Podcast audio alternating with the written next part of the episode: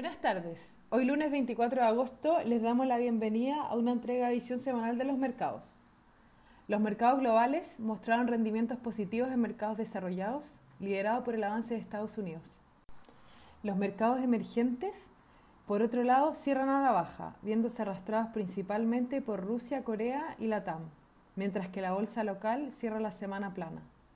Lo anterior se dio en una semana en la que la bolsa americana anotó un rendimiento estelar, con el Standard Poor's 500 y el Nasdaq alcanzando máximos históricos, aunque el tono de cautela lo puso la Fed luego de conocerse las minutas de su reunión de julio, en donde recalcó que el control del virus sigue siendo una amenaza para la recuperación económica. La Reserva Federal descartó por ahora el control de la curva de tasas de interés, lo que llevó al dólar index a rebotar un 1,2% desde los mínimos de la semana, borrando de esta forma las pérdidas registradas hasta antes de conocerse las minutas.